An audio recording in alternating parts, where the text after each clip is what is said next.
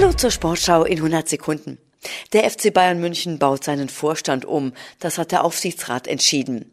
Den Posten des Sportvorstandes, der seit der Entlassung von Hassan Salihamidzic im Mai 2023 vakant war, bekleidet ab dem 1. März Wunschkandidat Max Eberl.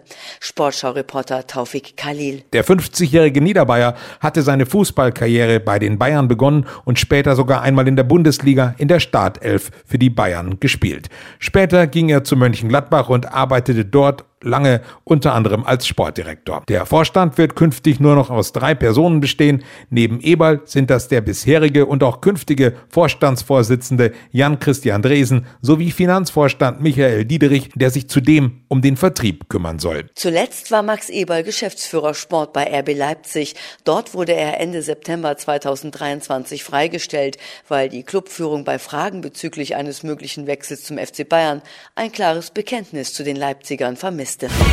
Paukenschlag im Rodeln. Toni Eggert gibt sein Comeback. Deutschlands Seriensieger macht gut sechs Monate nach seinem Rücktritt die Rolle rückwärts und kehrt in der nächsten Saison in die Eisrinne zurück mit neuem Partner.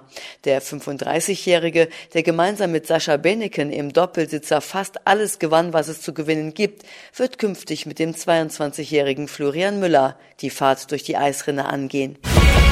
Große Bühne für den Kampf um Paris. ARD und ZDF zeigen die Entscheidung in der Olympia-Qualifikation der Handballnationalmannschaften von Frauen und Männern live im frei empfangbaren Fernsehen.